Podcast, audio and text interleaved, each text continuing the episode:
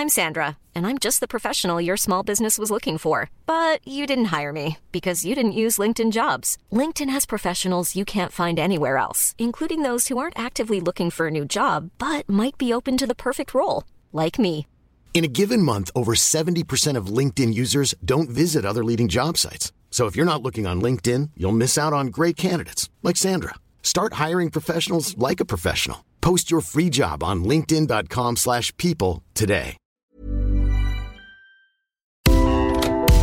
Le sponsor de cet épisode des couilles sur la table, c'est Ada Tech School, une formation pour devenir développeuse et développeur à la pédagogie alternative qui casse les codes et incite les femmes à coder. Et c'est important car les femmes sont encore largement sous-représentées dans le monde de la tech. Ada Tech School offre une formation unique de 21 mois, dont 12 en alternance, sans prérequis techniques ni académiques. Alors si vous souhaitez vous reconvertir dans un secteur très porteur, Ada Tech School vous attend. L'école est implantée à Paris, Lyon et Nantes. Il y a trois rentrées par an et la prochaine est le 27 mai. On nous dit qu'il reste quelques places. Ça vous intéresse? Vous pouvez postuler dès maintenant ou vous renseigner sur le site adatechschool.fr. Ada, A-D-A, Tech et School. Et en attendant, bon épisode Les couilles sur la table, épisode 28. Les gars du coin. Dans cet épisode, on va s'intéresser à la masculinité populaire rurale, c'est-à-dire aux valeurs, aux pratiques, aux façons d'être des hommes quand on est ouvrier, artisan, employé et qu'on ne vit pas en ville. Je vous propose donc de passer un moment à la campagne, dans les cantons du Grand Est de la France, dans le genre de coin qu'on dit paumé, des coins pas très touristiques. Et c'est vous, Benoît Coquart, qui allez nous y emmener. Bonjour. Bonjour. Vous êtes chercheur en sociologie à l'INRA, l'Institut national de la recherche agronomique. Vous enseignez à l'Université de Dijon et vous venez de soutenir votre thèse en sociologie intitulée Sauver l'honneur, appartenance et respectabilité en milieu populaire rural. Et vous allez sûrement en faire un livre. Sûrement, ouais, j'espère. Vous avez passé deux ans et demi en immersion dans ce village en Haute-Marne, à fréquenter un groupe d'une vingtaine de personnes, pour la plupart des hommes, euh, qui ont entre 18 et 40 ans, Mmh. euh, surnommé la bande à Boris. Et à partir de ce que vous avez observé dans ce groupe particulier, vous montrez euh, ce que peut être cette forme de masculinité populaire rurale. Alors, il faut préciser d'emblée que c'est un milieu que vous connaissez très bien, puisque vous y avez grandi et vous y êtes revenu comme sociologue. Ça vous a mis dans une drôle de position, ça, non? Mm, Oui, parce que c'est pas une trajectoire euh, très courante. En fait, quand on quitte le milieu rural, euh, c'est très difficile d'y revenir. Parce qu'une fois qu'on a qu'on est diplômé, qu'on a fait ses études, on n'est pas censé euh, aller travailler en tant que je sais pas moi ouvrier agricole, ouvrier industriel, artisan. Donc le travail qu'on va trouver, il est en ville. Et aussi, il y a une forme de coupure euh, biographique forte, c'est-à-dire que quand on va vivre en ville, euh, qu'on devient un étudiant, on accède à d'autres formes de pratiques culturelles. Et les gens du coin, ceux qui continuent de rester vivre là-bas, ils ont tendance à vous oublier. Il y a une coupure qui se fait euh, assez jeune, hein, après le bac, généralement, entre ceux qui partent et ceux qui restent. Et moi, je suis celui qui revient, alors même que j'aurais dû rester là-bas, partir en ville quand j'arrive justement euh, que je reprends ma thèse, on me dit mais qu'est-ce que tu qu'est-ce que tu viens faire ici? Et Pourquoi pourquoi tu viens t'intéresser à nous? Euh, Quel intérêt de faire une thèse euh, sur nous? Ça n'intéressera personne, personne ne parle de nous. Et en plus, pourquoi toi t'es pas resté en ville si la vie est meilleure là-bas Bah alors justement, pourquoi vous êtes revenu Pourquoi vous vous êtes intéressé à Ouais. eux? Pourquoi vous avez choisi ce terrain? Parce que c'est le, le terme qu'on utilise euh, en sociologie, en anthropologie, d'avoir un, un terrain. Mm. Pourquoi vous avez choisi le, le terrain où vous avez grandi? Donc ce, milieu rural euh, dans l'est de la France. Mm. En fait, euh, moi, je venais de terminer mes. Enfin, je pensais que j'avais terminé mes études de sociologie après mon master.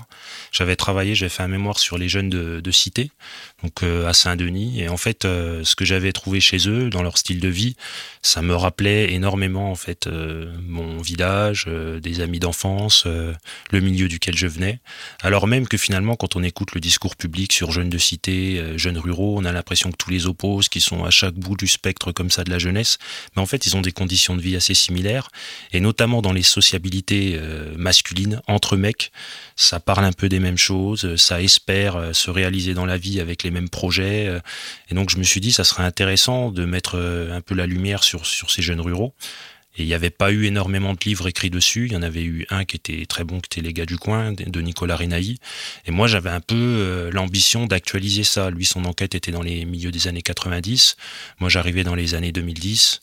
Je trouvais que les choses avaient changé et qu'il fallait en parler. Très bien.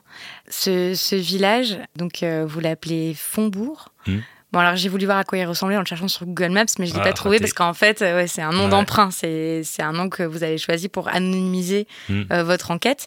Mais à quoi il ressemble euh, ce terrain où vous avez enquêté? C'est, quoi les paysages autour? À quoi ça hmm. ressemble les villages? Alors en fait, ouais, j'ai anonymisé mon terrain. C'est par un souci d'éthique en sociologie qui, en même temps, protège les enquêtés et puis aussi permet de ne pas se focaliser sur les cas individuels. C'est-à-dire que beaucoup de, quand un lecteur vous dit, par exemple, moi, ce que vous dites là pour une petite partie de la région Grand Est, euh, je le retrouve tout à fait dans le village où j'ai grandi, qui, n'a pourtant rien à voir géographiquement, mais je retrouve les mêmes personnes. Bah là, ça me fait plaisir. Ou alors, euh, j'ai aussi euh, des gens qui me disaient, mais je sais où c'est exactement, c'est là. Et non, en fait, c'est pas là. Donc je me dis, ça marche bien, l'anonymat marche. Et puis finalement, l'idée de prendre un village, enfin de parler de Fombourg un peu en fil rouge, euh, pour restituer mon enquête, c'était davantage euh, un outil euh, narratif plutôt que quelque chose de concret parce que mon enquête, elle m'a amené à suivre les gens dans leurs déplacements quotidiens. Et aujourd'hui, en milieu rural, vous vivez pas dans un seul et même village. C'est-à-dire que vous allez travailler souvent à 20 à 30 km de chez vous. vos amis sont dispersés sur tout le territoire. Quand on dit les gens d'ici, les gens du coin, c'est pas les gens d'un village.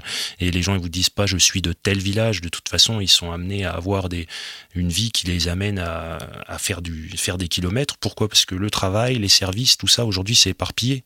C'est-à-dire que les jeunes que sur lesquels j'ai enquêté, si leurs parents ils allaient au travail en vélo, ils avaient trouvé leur compagne ou leur compagnon à quelques kilomètres en allant au bal du coin. Bon, ça peut arriver encore pour certains jeunes. Hein.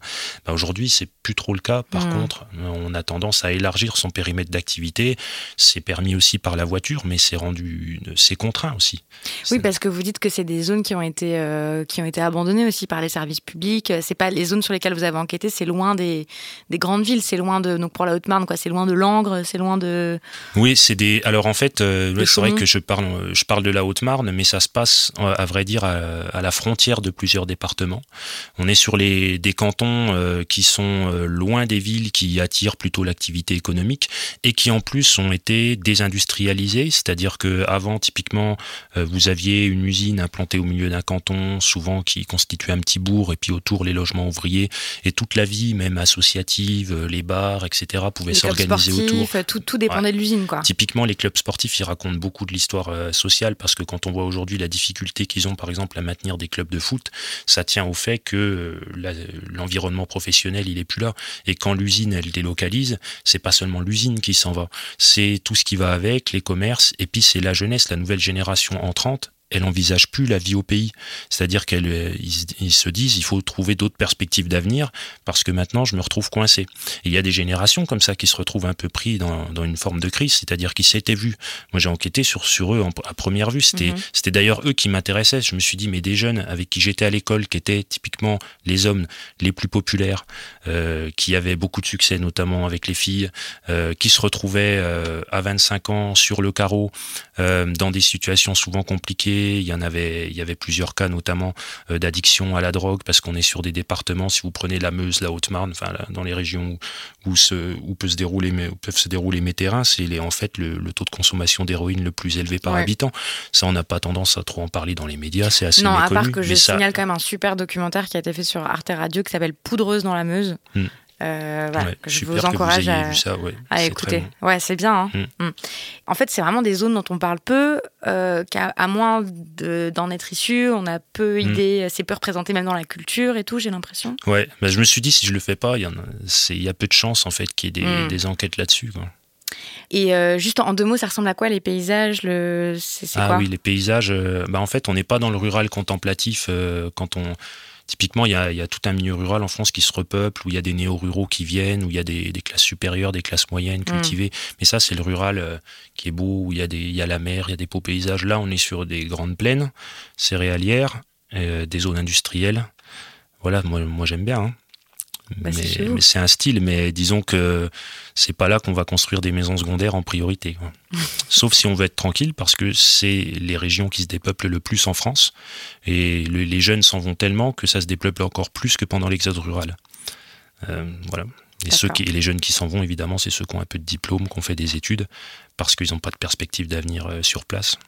Bon, il y a des jeunes qui restent. Mhm. C'est ceux que vous avez étudiés. Voilà. Donc la, la bande à Boris, est-ce que vous pouvez nous décrire euh, brièvement, parce qu'on va, on va parler Ouais. que d'eux pendant l'épisode, mais juste pour qu'on puisse les représenter, euh, c'est quoi, euh, c'est qui les gens de la bande à Boris? Ouais, alors déjà, il faut que je, le- je les resitue dans où ils évoluent. C'est-à-dire que moi, j'ai fait mon enquête sur un gros groupe d'interconnaissances. C'est ce qu'on appelle les enquêtes ethnographiques en sociologie. On essaye d'enquêter sur des groupes de gens qui se connaissent. Comme ça, on recoupe le point de vue des uns et des autres. Mm. Et c'est là que c'est intéressant pour étudier les normes et les valeurs d'un groupe. Donc là, il y a à peu près 200 jeunes qui se connaissent, qui sont du coin, qui, qui interagissent sur Ils ont été à différentes l'école scènes. ensemble, ils ont bossé Ouais, ensemble. voilà, ils ont- ils sont, pour certains, ils sont sortis ensemble. Enfin bref, il y a eu plein de, de choses entre eux, ils ont travaillé ensemble. Et là, en fait, au sein même de cette interconnaissance-là, j'ai mis un petit peu de temps à m'en rendre compte, mais c'est divisé en ce que les jeunes appellent des clans, ou des, des petits clans, ou des petites bandes de potes. Et donc, ils distinguent bien les salut ça va, les gens du coin, qui sont un peu obligés de de, fréquenter, mais presque par contrainte. C'est-à-dire qu'ils disent on croise toujours les mêmes têtes, on est bien obligé de leur dire bonjour, mais au final, ça nous saoule un peu. Et par contre, on a les vrais potes sur qui on peut compter. Et la bande à c'est un de ces petits clans-là, et qui est un des plus valorisés. Pourquoi? Parce qu'il est constitué de ceux qui ont la meilleure réputation, des jeunes qui ont bien réussi, notamment des hommes qui ont euh, réussi à entrer très tôt, se stabiliser sur le marché matrimonial et professionnel. Et vu qu'en plus, ils sont tout le temps tous ensemble, en fait, ils, ils augmentent cette espèce d'effet de réputation individuelle en, est- en formant une vraie bande de potes à laquelle quoi, beaucoup voudraient ressembler. Hmm. Et je sais pas, ils arrivent ensemble à ouvrir des locaux associatifs, à tenir plus ou moins un club de foot. Donc ils sont visibles. On sait que c'est des bons gars qui travaillent et qui en plus euh, sont des vrais amis, euh, s'entraident les uns les autres, sont casés, sont casés. sont en couple, Ouais. sont pères de famille. Voilà, sont très fêtards, euh, pratiquent différents sports, notamment des sports de combat. Ils sont voilà, ils sont dans le game, ils sont valorisés localement. D'accord. Parce qu'il y a plusieurs formes de masculinité dans, dans ces milieux, euh, Ouais. dans le milieu rural. Euh, Est-ce que peut-être brièvement vous voulez bien les, les exposer? Quels sont Mm. les différents modèles auxquels on, on peut euh, ressembler quand on est un homme dans Mm. un milieu rural? En fait, les modèles, ils ont bougé parce que il y a typiquement, moi, j'avais beaucoup de de clashs qui se passaient dans les familles entre le modèle du père qui a été un ouvrier industriel, si celui dernier il a perdu son emploi et qu'il a connu une petite plus ou moins une descente aux enfers, euh, le fils va pas vouloir lui ressembler.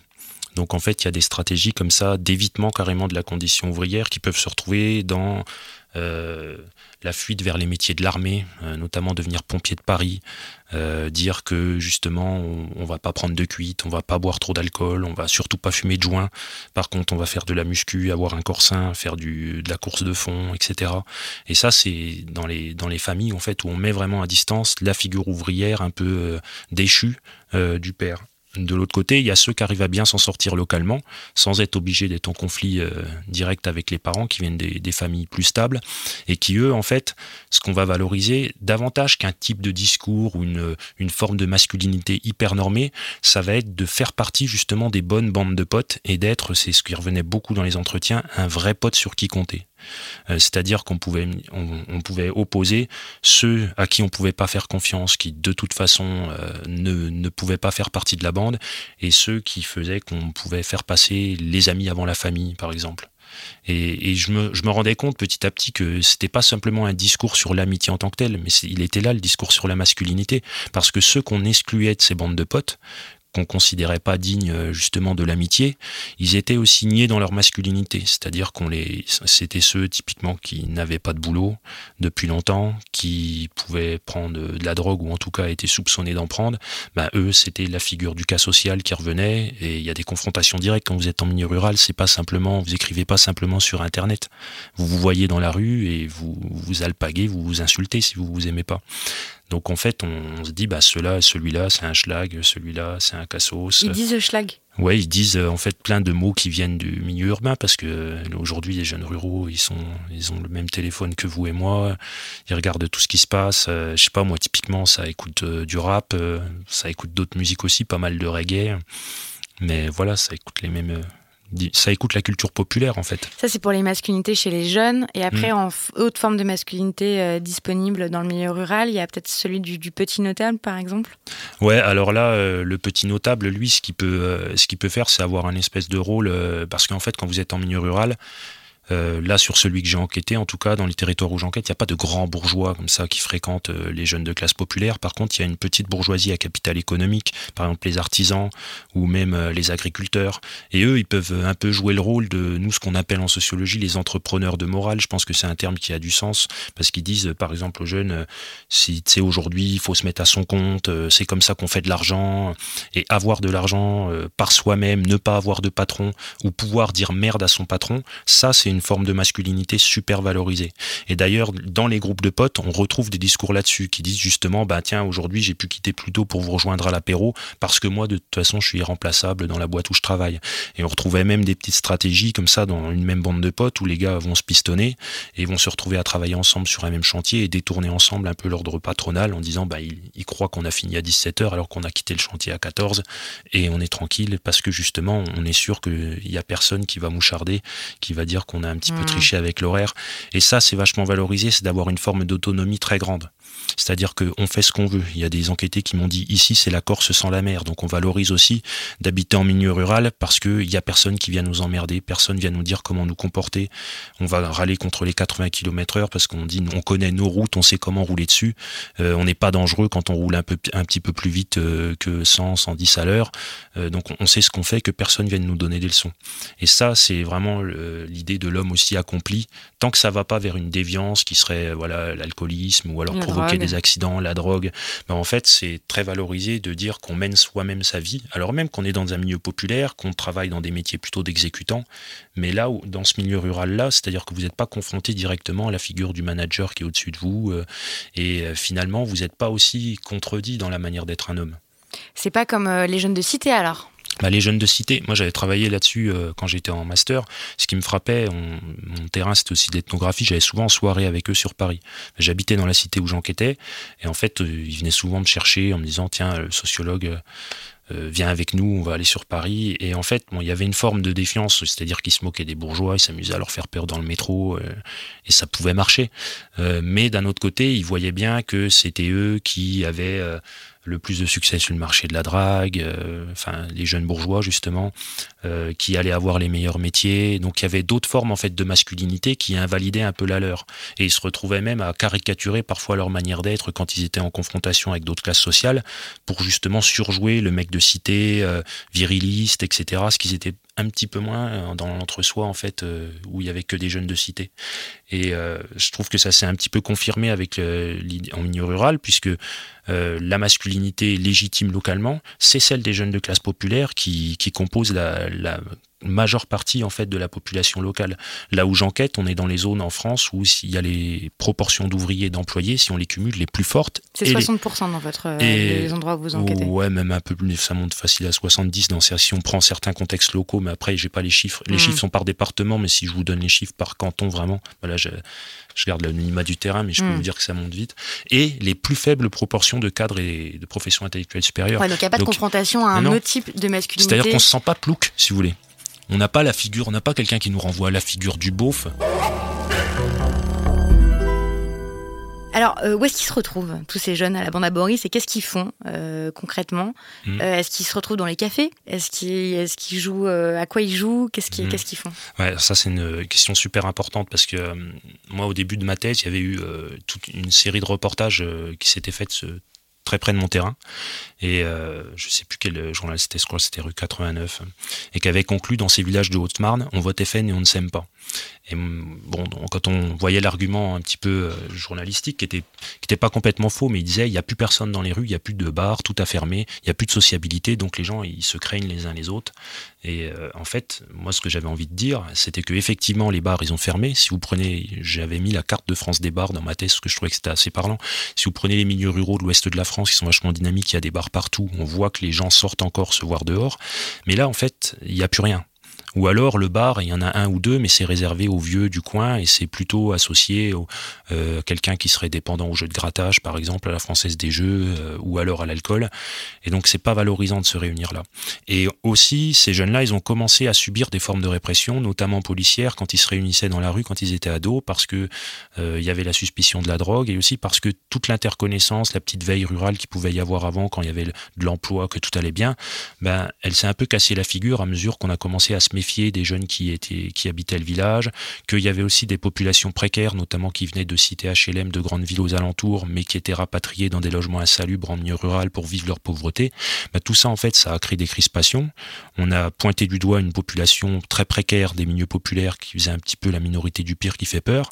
Et donc ces jeunes-là, ils s'en rappellent, ils ont pu la vivre cette stigmatisation et pour eux, c'est plus aller jouer dans le village ou se rencontrer dans le village, c'est traîner dans les rues. Donc on veut pas traîner dans la rue.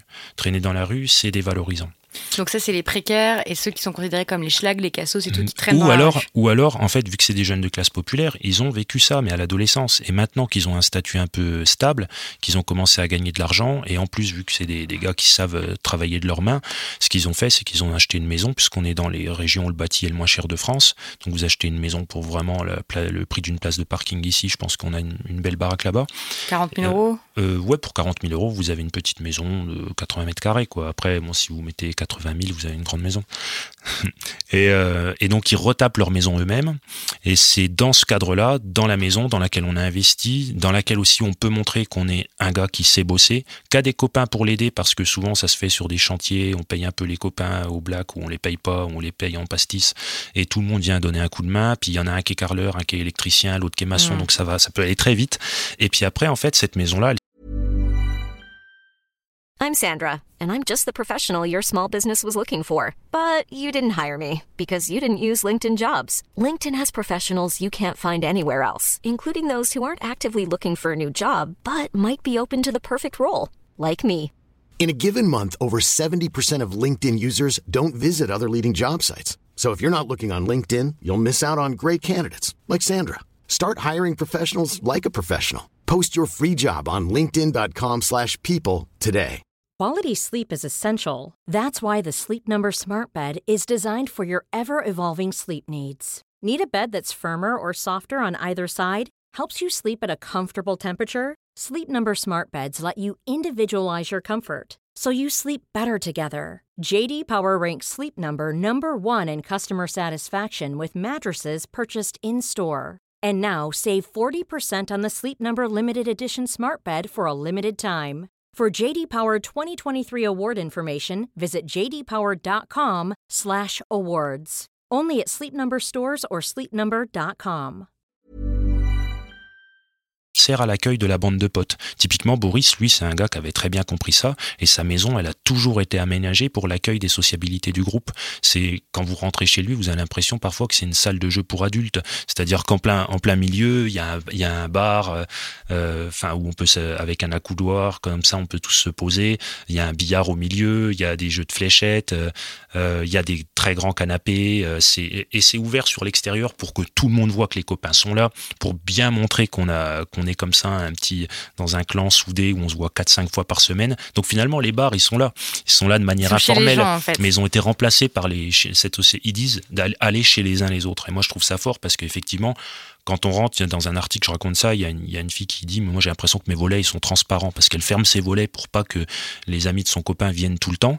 Et en fait, ils font comme s'ils ils voyaient pas que c'était fermé, ils toquent un coup au volet et ils rentrent sans, ils clenchent la porte sans demander à entrer. Donc elle, elle, subit un petit peu euh, cet envahissement masculin de son foyer. Mais ouais, clairement, ça, ça se passe dans la maison maintenant.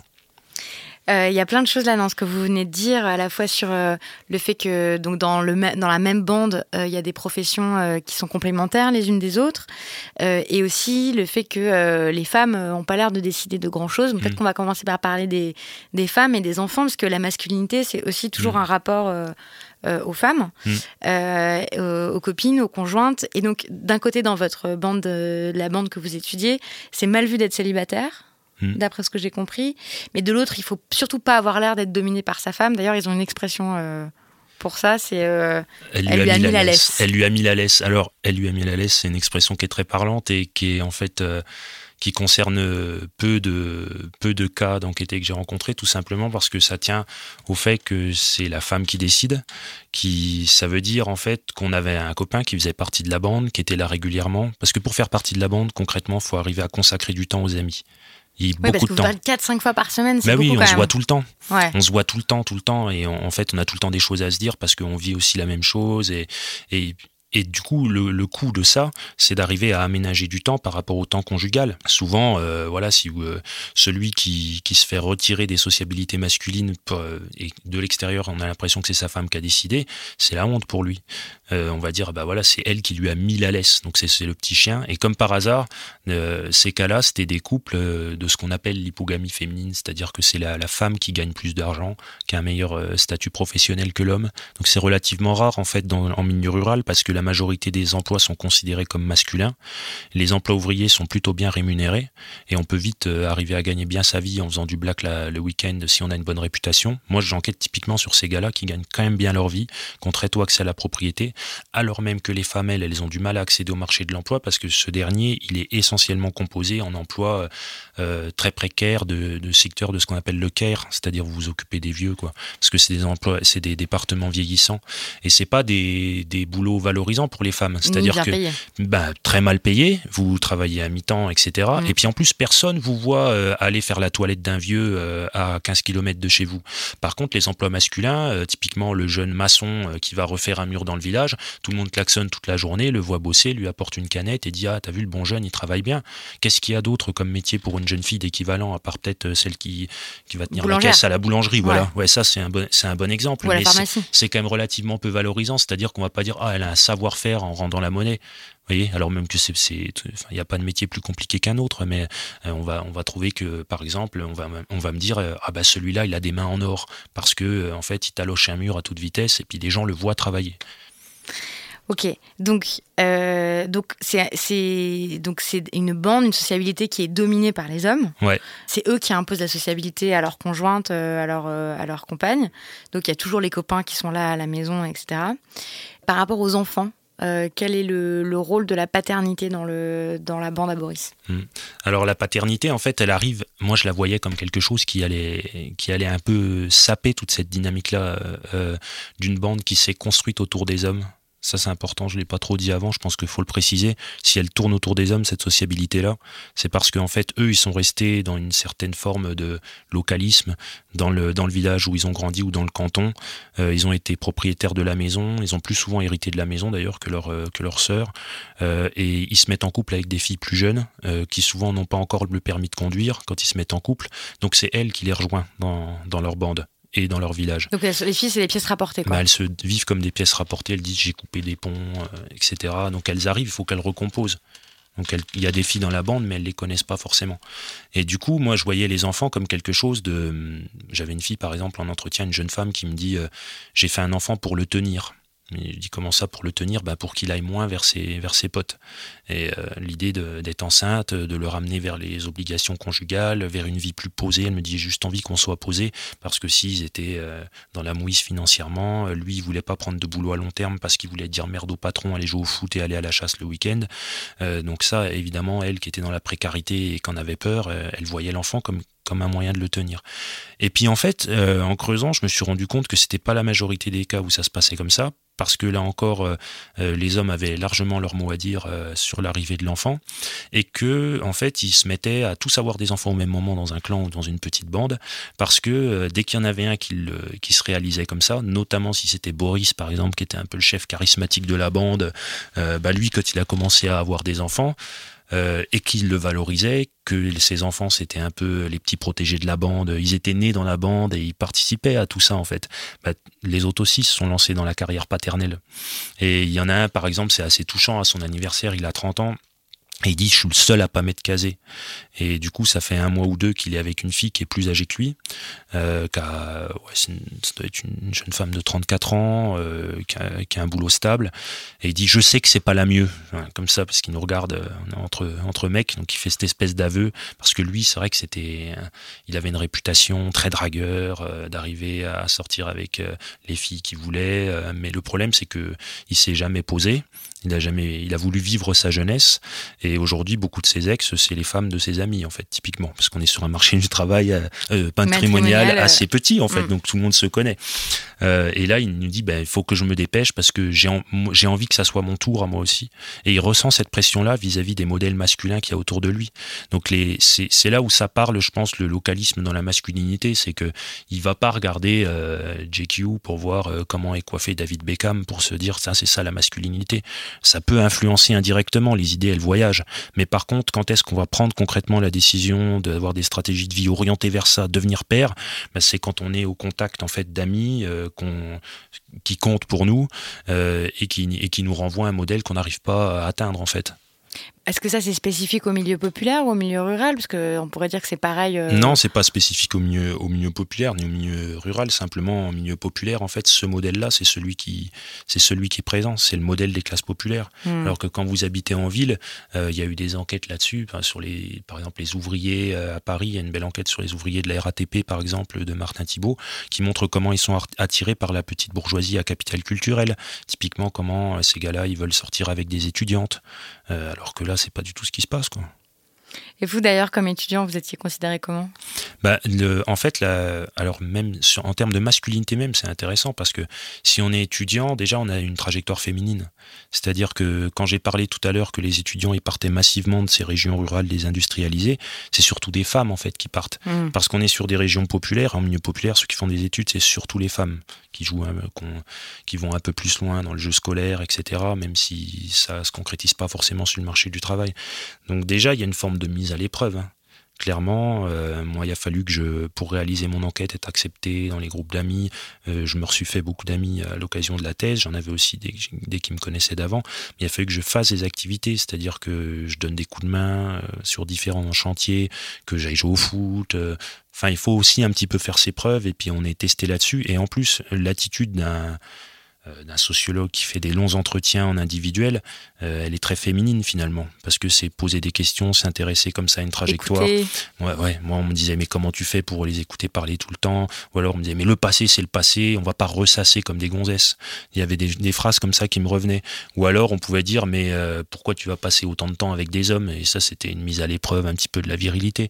Et moi, je, savais rebondir là-dessus, mais en fait, ça je me suis dit, il y a vraiment quelque chose à creuser là-dedans. Quoi. Ce que je trouve aussi intéressant dans votre enquête, c'est qu'on a tendance, dans les médias, le monde universitaire, la culture, à imaginer, euh, à se figurer un peu paresseusement euh, que les hommes des classes populaires sont, euh, ont une virilité primaire et violente, bref, que mm. ce sont des beaufs, en fait.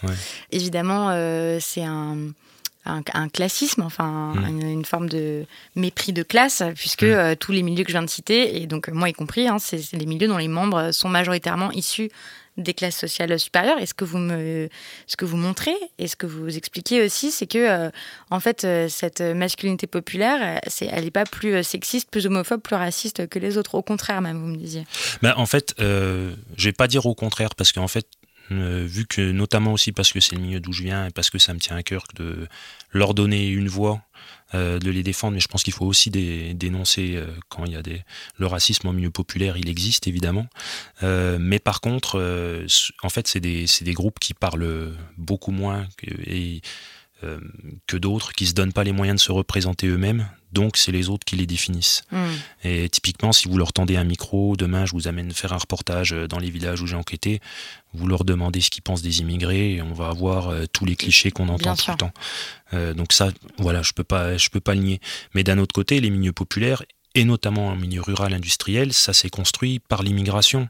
Euh, je sais pas, typiquement, ils vont avoir euh, des propos en se disant euh, je suis 100% Le Pen, ou alors même qu'ils vont pas voter pour la plupart d'entre eux, en tout cas chez mes enquêtés, mais aussi par provocation, souvent ils vont dire qu'ils sont en affinité avec, avec Le Pen. Euh, mais d'un autre côté, parmi leurs meilleurs amis, il y a des jeunes qui sont d'origine nord-africaine, parce qu'il y, a une immigration algérienne et tunisienne, notamment dans les coins où j'ai enquêté. et ils font partie du nous de la bande. Ils, ils font partie de. Il est c'est le, loulou, mon ami, mon vrai pote. Euh, donc il y a toute cette contradiction là en fait entre les discours qu'on peut enregistrer et puis quand on regarde les pratiques, eh ben on, voit des différences. Et de la même manière en fait sur les rapports, euh, on peut avoir des, des, paroles très sexistes comme ça, notamment dans les insultes que les que les gars se lancent. Euh, c'est tout le temps des insultes sexistes, enfin quasi et homophobes. Et, et homophobes, voilà, enfin. Et malgré tout, en fait, dans les, je sais pas, par exemple, dans la place qui est accordée aux, aux, femmes dans les dans les sociabilités, il y a une mise à l'écart on va les mettre à l'écart, mais elle n'est pas pensée, cette mise à l'écart. Et puis en fait, il y a des filles qui arrivent à prendre leur place dans, ces sociabilités-là, à s'affirmer et à être considérées comme les grandes gueules qu'on va écouter. Par exemple, il y avait une petite bande de, copains sur lesquels j'ai pas mal enquêté, qui est un petit clan qui était dominé un petit peu par le clan à Boris, mais la, une des seules filles du groupe, euh, en fait, elle se fait énormément d'amis euh, mecs, et son mari est dans, fait partie de la bande, et c'est elle que le groupe va aller pousser pour qu'elle se présente aux élections municipales euh, dans son village. Et elle va s'y présenter. Pourquoi? Parce qu'on dit, elle, elle a vraiment la tchatch, elle a une grande gueule. Et c'est les mecs qui disent ça elle parle mieux que nous, et en même temps, elle sait se contrôler. C'est-à-dire que nous, on pourrait pas aller au conseil municipal parce qu'ils disent ça partirait en cacahuète euh, euh, si on hmm. s'embrouille, euh, on n'arrivera pas à se contrôler, cette espèce de truc. Alors que c'est pas vrai en fait. Dans plein de situations, il se passe pas tant de choses que ça.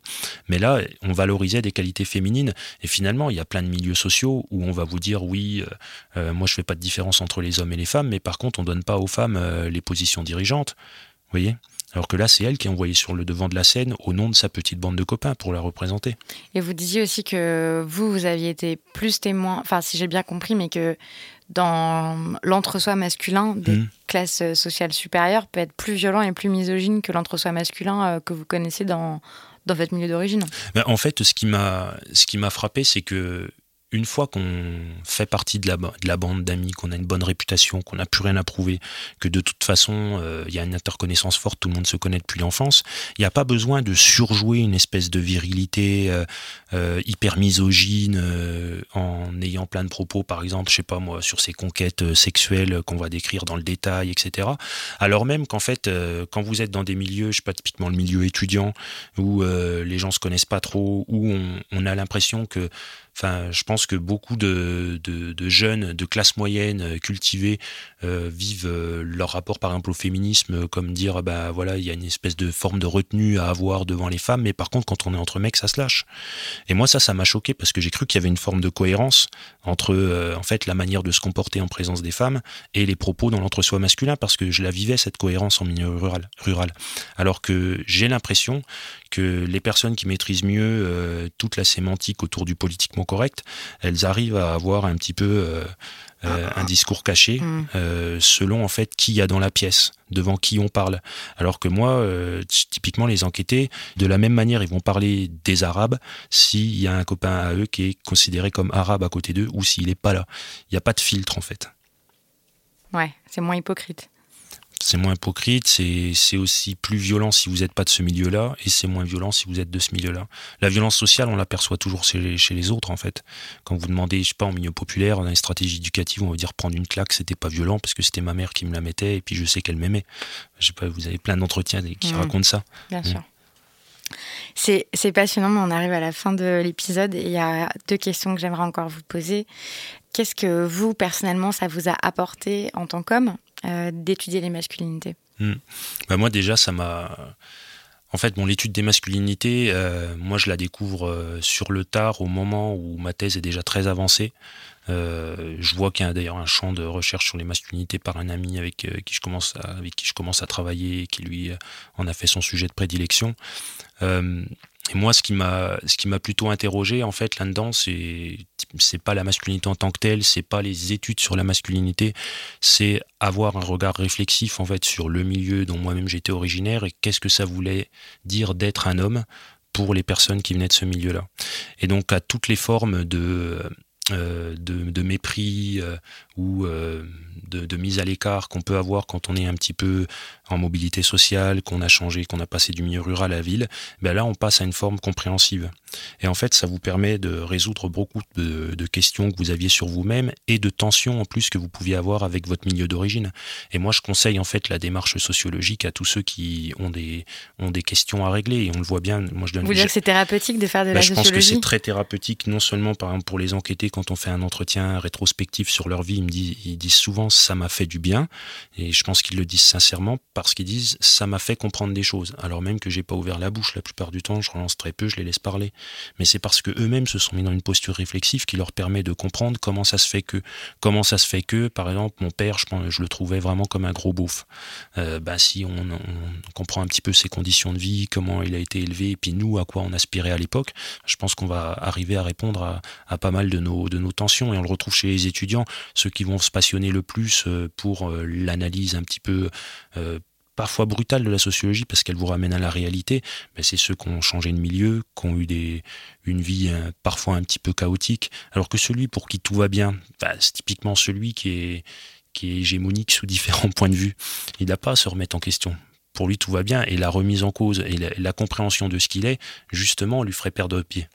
Alors que quand on a tendance à, se sentir fragilisé sur pas mal d'aspects de sa vie, euh, le mettre euh, à distance, l'objectiver, là, ça redonne de la force. C'est tout le rapport au déterminisme, je pense qu'il faut cultiver, c'est de se dire, ouais, on est déterminé, oui, on a été formé à être des hommes comme ci, comme ça, mais si on arrive à le comprendre, plutôt que de dire que du jour au lendemain, on serait devenu des féministes éclairés juste en lisant un bouquin, bah, je pense que on va arriver à être plus proche en fait de situations où on se libère vraiment plutôt que de proclamer la liberté comme ça comme si elle nous arrivait comme si elle nous arrivait de fait quoi. Pour terminer, je vous, pose cette euh, question euh, que j'aime à, poser aux invités pour euh, pour qu'on puisse aller plus loin, pour qu'on puisse prolonger la réflexion.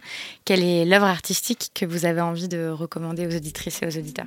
Ouais, ça sera une chanson d'MC Circulaire, qui est un rappeur vendéen, un rappeur rural. bon alors je je vous conseille pas toute la discographie, euh, voilà, mais en tout cas, il a écrit une chanson qui s'appelle Demain c'est trop tard, euh, qui est un peu le Demain c'est loin euh, d'Ayam, mais version rurale, et qui moi me parle beaucoup. Voilà, c'est l'histoire de jeunes assis sur un banc à l'arrêt de car, qui attendent qu'une mobilette passe et qui s'ennuient et qui parle notamment des rapports aux femmes hein, de manière un peu caricaturale, mais en tout cas, il en a gros sur la patate et je pense que ça parle à, pas mal de jeunes qui ont, grandi en milieu rural, donc je vous conseille ça.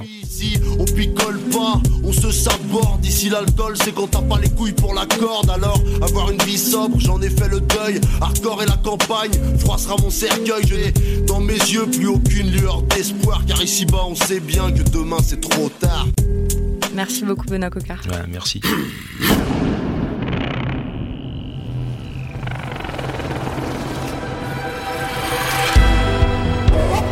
C'était le 28e épisode des Couilles sur la table. Merci beaucoup de l'avoir écouté.